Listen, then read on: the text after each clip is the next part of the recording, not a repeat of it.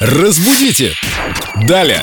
Приветствуем Викторию Полякову, нашего культуролога, знатока русского языка. Мы живем в такой стране, где разница между словами «садитесь» и «присаживайтесь» э, придают очень большое значение.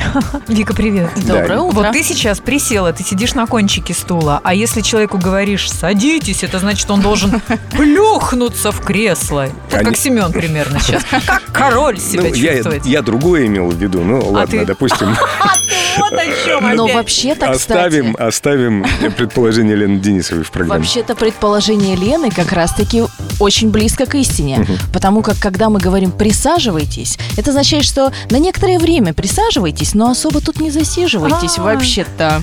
Так что нейтральная форма все же садитесь. Слушайте, какой чудесный вопрос. Задала его, кстати, Ирина Смирнова в группе Эльду Радио ВКонтакте. Ветка вопросы филологу Виктории Поляковой.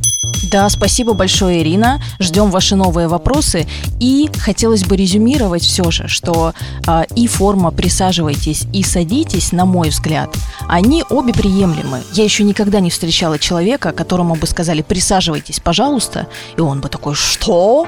В смысле присаживайтесь?» Ну, то есть, по большому счету, это уже некоторая форма занудства, если вам предъявят что-то за то, что вы сказали «присаживайтесь» вместо «садитесь». Но если вы скажете «садитесь» вместо «присаживайтесь», люди могут, ну, некоторые люди могут обидеться. Я таких людей встречал. Ну, это что-то из 90-х.